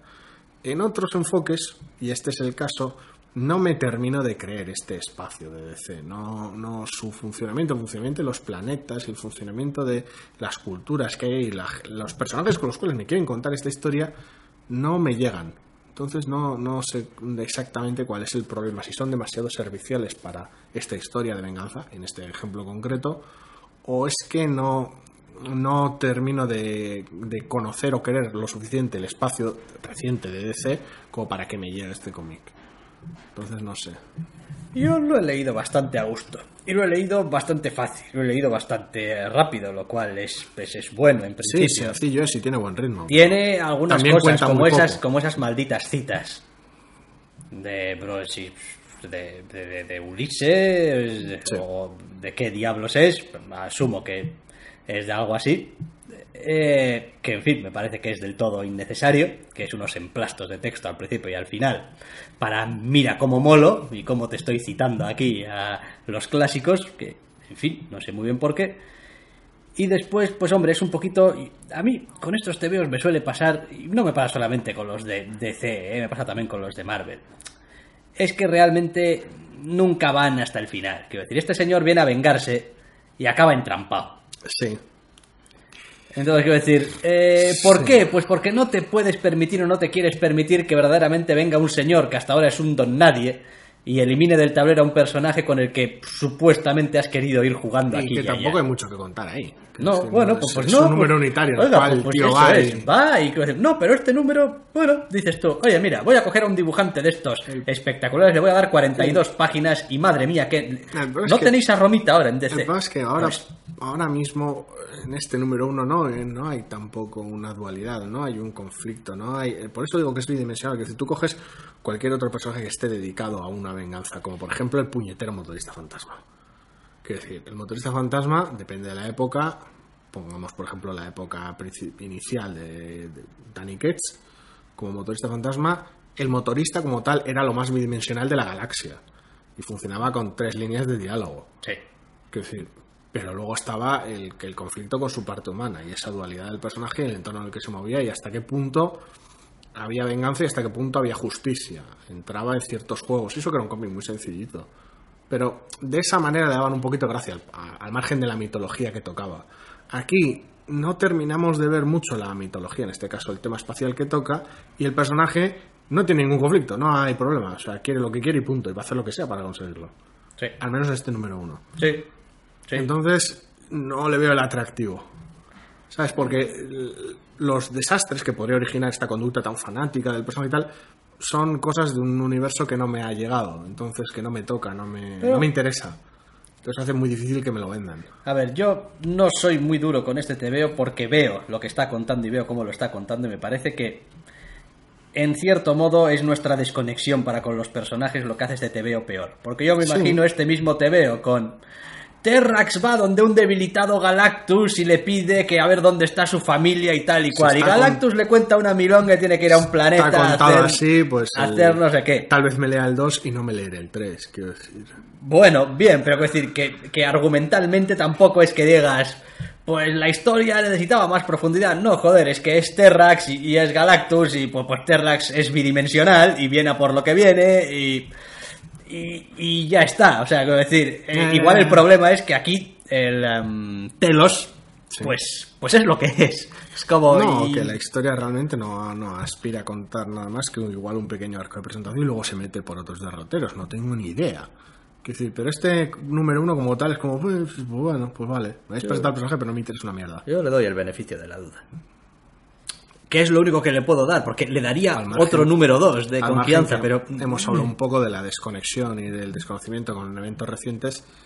pero eso no surge de la nada, que es decir, eso se lo han labrado a través de cómics malos uno tras otro. Decir, no, no es como si nunca hubiéramos leído y hemos seguido sin leer, no, nosotros leíamos y dejamos de leer porque, quiero decir, no es, Ah, yo no voy a mentir, yo DC poquito. bueno, Debo decir, yo cada DC, cual, yo bastante. poquito, poquito, poquito. Un Y poquito pasar después. de lo que leía a leer ahora mismo prácticamente nada, o sea, creo que Gotham Academy punto, pues tela. Sí, sobre o sea todo que- Tela, que justo lo que lea sea Gotham, Gotham Academy. Academy. Sí, porque me da igual que fuera DC que fuera. Decir. Sí. Vamos, mañana te sacan con Harry Potter y de todo, si está contado así y es gracioso y es tal, pues... Pues ya está, sí. Aprovecha un poquito la mitología de Batman para ciertos villanos y ciertas cosas. Pero lo utiliza más casi como una leyenda urbana de esa academia que otra cosa. Pero bueno. Ay, bien, pues vamos a ir acabando con un último TVO. No creáis que vuestra tortura ha acabado aquí. No, no, nos queda más Marvel. Nos queda más Marvel todavía por comentar. El último TVO de la semana. The Amazing Spider-Man número 1. O El asombroso Spider-Man número 1. De, como no, Dan Slott y Giuseppe Camuncoli. Que estos ya también son pareja de hecho, ya, a estas alturas, en Spider-Man. O sea, no me jodas. Puñetero Dan Slot. Bien, pues, ¿qué es lo que tenemos aquí? Buah, Hablábamos antes de Buah. lo normal que arrancaba el Iron Man y de cómo, de cómo era eso preferible a un comienzo loco, muy loco, muy dispar del personaje. Bien, pues aquí tenemos el tebeo del, del comienzo loco y dispar. sí, Quiero decir, el propio cómic arranca con Peter Parker al mando de su propia mega empresa de tecnología muy loca, de bastante éxito, no, no sé si gran éxito, yo creo que sí. Gran éxito internacional, muy loca tecnología, con Spider-Man haciendo de literalmente de Iron Man. El propio cómic hace chirgota de ello, quiero decir, hace de guardaespaldas de Peter Parker. Sí, sí. no. Y el cómic arranca con una aventura, ojo, internacional de Spider-Man. International Incidente. Es decir, no es tu amistoso vecino en Nueva York, no, no, no, es, es tu amistoso vecino en- mundial. en, Shanghái. En Shanghái. Entonces, quiero decir, hostia, para un cómic de Spider-Man es un arranque muy raro. Bien es cierto que luego el cómic vuelve un poquito a sus raíces y de alguna manera da ciertas, tampoco explicaciones, pero ata ese hueco entre cómo terminó la serie antes del evento y cómo ha arrancado ahora. Y tiene lógica interna.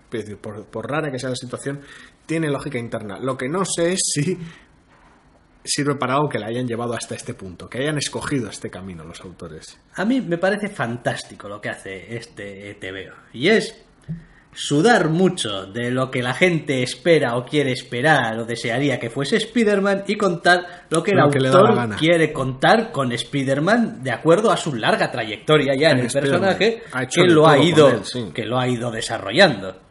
Eh, ¿Qué es lo que pasa? Pues que esto no me interesa. Quiero decir, eh, sí, llamadme, ya eres el típico puto lector fan, de Spider-Man que solamente en quiere... le tocan, quiere lo de siempre. Eh, no, hombre, tampoco lo de siempre. Sí, digo que me parece fantástico. Pero yo como lector tengo unas preferencias con lo que quiero de un personaje. Y no quieres Iron Man. Y no quiero a Iron Man en Spider-Man. Decir, Igual que tampoco querría a Peter Parker o a Spider-Man en Iron Man. Es como, no, pues ahora mm, Tony Stark trabaja de subcontrata para... Y es un tirado y está ahí de barrio y no con su puede armadura y- y, problemas Bueno, con las mujeres. Pues el TV o lo demás, joder, es súper dinámico, pasan mogollón de cosas, hay cosas muy típicamente Spider-Man, la suerte Parker, eh, los personajes secundarios siguen siendo pilares sin los cuales no se puede entender un TVO de Y son los habituales de la etapa de slot. Eso es, y están todos ahí, y hay sorpresas, y hay... una prolongación muy natural de la etapa de slot en Spider-Man. Sigue siendo, sigue siendo su rollo y sigue contando con ese Spider-Man que se apoya mucho en los conocimientos tecnológicos de Peter Parker y hace uso de ellos, que pretende llevar ciertas cosas hasta sus consecuencias más positivas y con ciertos enfoques más que más radicales, más positivas, todos estos enfoques de salvar a todo el mundo y de construir un, casi, no exactamente un legado, pero sí de construir un, un- un- no un futuro, mejor, pero sí un mañana mejor. Tampoco es muy a largo plazo ciertos pensamientos, pero sí que intenta colaborar, intenta ayudar a la gente porque tiene gran poder. Y es el puñetero Spider-Man, y eso le lleva ciertas responsabilidades. El enfoque es muy raro, pero creo que es muy raro sobre todo porque ha intentado exagerar mucho en este número uno. posiblemente en el futuro normalice mucho más.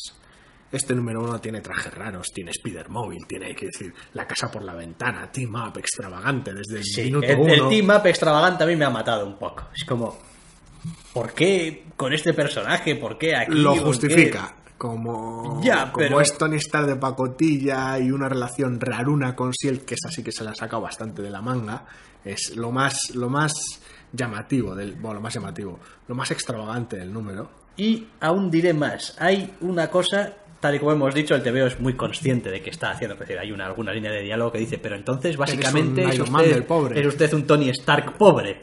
Y, él responde, sí, haciendo hincapié en lo de pobre. pobre, ¿no? Eh, está muy bien que te des cuenta. Está muy bien que hagas chirigota de ello. Pero eso no deja Eso de no hacer... que lo hayas hecho. Eso es, eso no deja de hacer el TVO, pues sobre, pues cogido a Peter Parker y lo he hecho un Tony Stark venido a menos.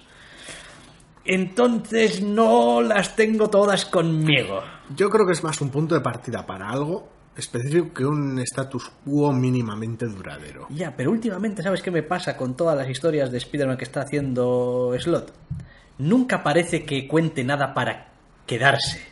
O sea, siempre parece estar en una evolución continua Sí, hacia algún cierto. lado que no acaba de llegar nunca. Eso es, sí, que es cierto que quema etapas en ese aspecto. Tiene este asunto de no, pues ahora mis trajes van a ser especializados, o voy a por fin hacer uso de la tecnología, pero luego lo voy a dejar y voy a tirar vuestro derrotero y voy a. Y ahora mi empresa, montar una empresa, sé y qué, ahora no, luego- ahora tecnología otra vez. Bien y- es cierto que en medio ha tenido pues el tema con Octopus, el tema con el evento, etcétera, pero sí que es un funcionamiento raro. Yo lo entiendo, porque es una etapa muy larga y al fin y al cabo te toca bregar con Spider-Man, con lo cual lo has cogido en un número Sí, pues, sí. 700 o 800, el que fuera, Bueno, técnicamente hablando, renumeraciones al margen. sí, vale, sí. Pero bueno, hay que, hay que, hay que recordar que Dan Slott es de los que empezó con Brand New Day, ¿eh? Sí, sí, hace, hace un millón de años. Hace unos ciertos años, pero tampoco tantos. Bueno, y una vez que él lo deje, suceda cuando suceda, lo cogerá otro y irá contando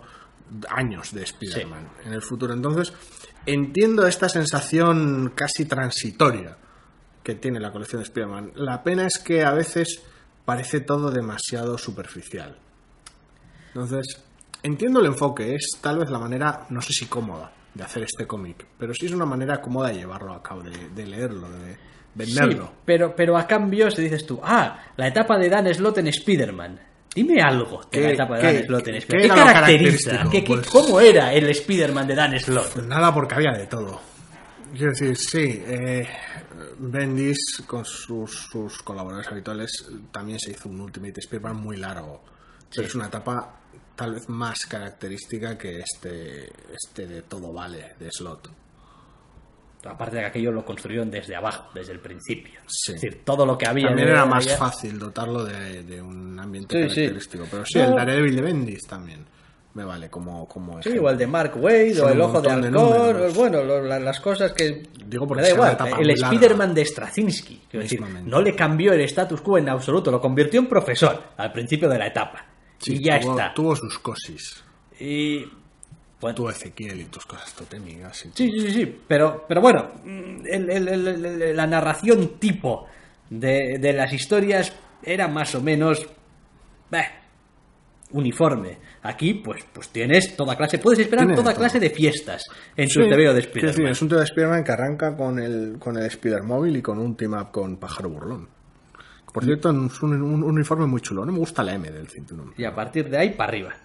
Sí, a tope, a tope, muy loco. Ya entra, es volver a Nueva York, volver a eh, representar, por decirlo de alguna manera, todo el círculo cercano para que veas qué es lo que ha cambiado, si es que ha cambiado algo y qué es lo que no ha cambiado. Y no sé, ¿Sabes la pinta de qué Spider-Man me ha dado en alguna de estas escenas en las que, bueno, estoy hablando con la prensa y tal y cual?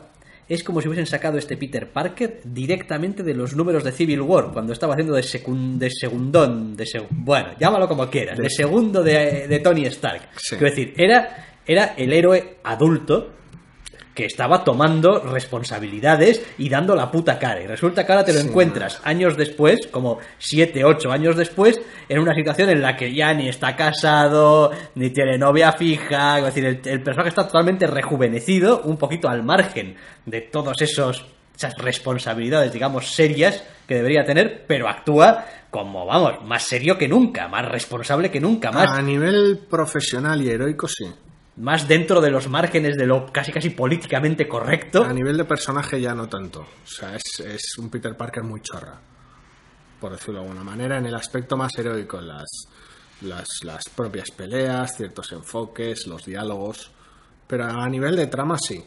Entonces, no sé, de alguna manera es una etapa muy slot. Es decir, coge las cosas que él mismo ha sembrado y le sigue dando vueltas y las sigue evolucionando de manera natural y coherente. Sí. Igual no es un rumbo que compartimos, tal vez no es un rumbo que uno esperaría de Spider-Man y tal vez no sea uno que le venga bien al personaje.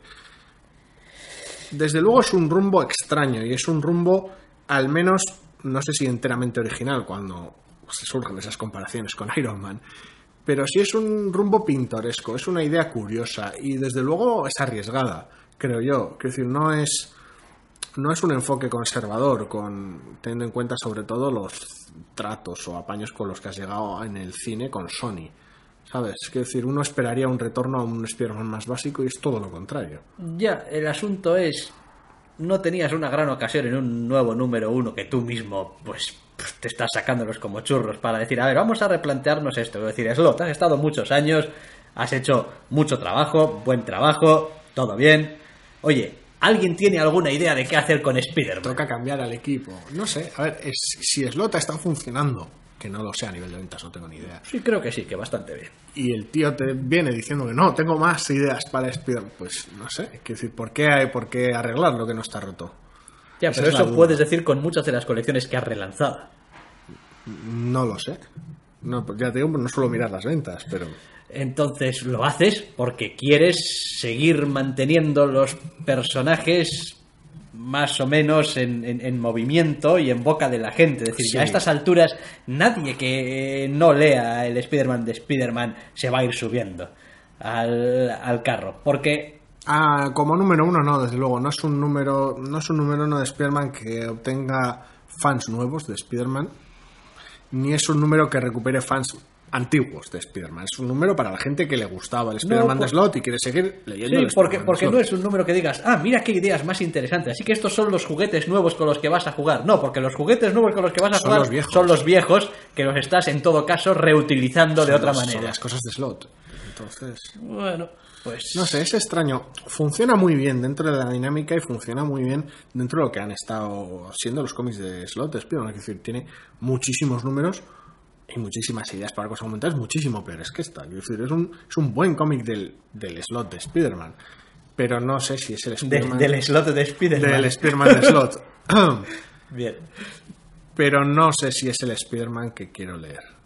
Yo lo tengo claro, no es el Spider-Man que quiero leer. ¿Qué Es decir, es? lleva años sin ser el Spider-Man que quiero leer. De vez en cuando me dejo caer por un TVO solo por seguirle el rastro a un viejo amigo, a ver en qué está metido y tal y cual. Sí, el propio cómic además incluye unas cuantas previas del resto del Spider-Verse, por decirlo de alguna manera. Tal vez las más destacables sean, por un lado, las aventuras de Miles Morales, que ese es posible que sí sea el Spider-Man que el Dr. Rust quiere leer, Eh, un poco sí. y algunas que otras aventuras de Spider-Woman. Sí, también. Entonces sí, es lo más llamativo. Ya veremos qué es lo que pasa, pero bueno. Uf, no me gusta la idea esta de los Spider-Man. El comando Spider-Man. El comando Spider-Man es que... A través de las dimensiones arreglando Spider en tuertos. No sé. Mira que soy un, un auténtico fan de, de lo cósmico, pero lo dimensional me repatea, vamos, hasta límites insospechados. No sé, ya veremos qué es lo que pasa. Pues sí, pues ya veremos qué es lo que pasa, pero no va a ser ahora y desde luego no va a ser mañana y no va a ser pasado. Dadnos al menos una semanita para que nos recuperemos de Madre del Amor Hermoso, de la hora y media larga que hemos estado De aquí de aluvión de novedades. rajando de TVOs. Esperemos que la semana que viene, hombre, esperemos no, a ver, Marvel va a seguir martillándonos con números uno, Si cuando arranca no hay quien lo pare. En fin, Hasta, ha- hasta Nochevieja me da que no nos van a dar descanso. haremos lo que podamos intentando no solamente leer, sino más o menos entender e interiorizar lo que vamos leyendo, porque a veces hay un poco de empacho, Qué semanitas a veces. que semanitas, pero bueno, que lo dicho, que lo dejamos aquí, no le damos más vueltas y si así lo queréis volveréis a escucharnos la semana que viene. Hasta la semana que viene.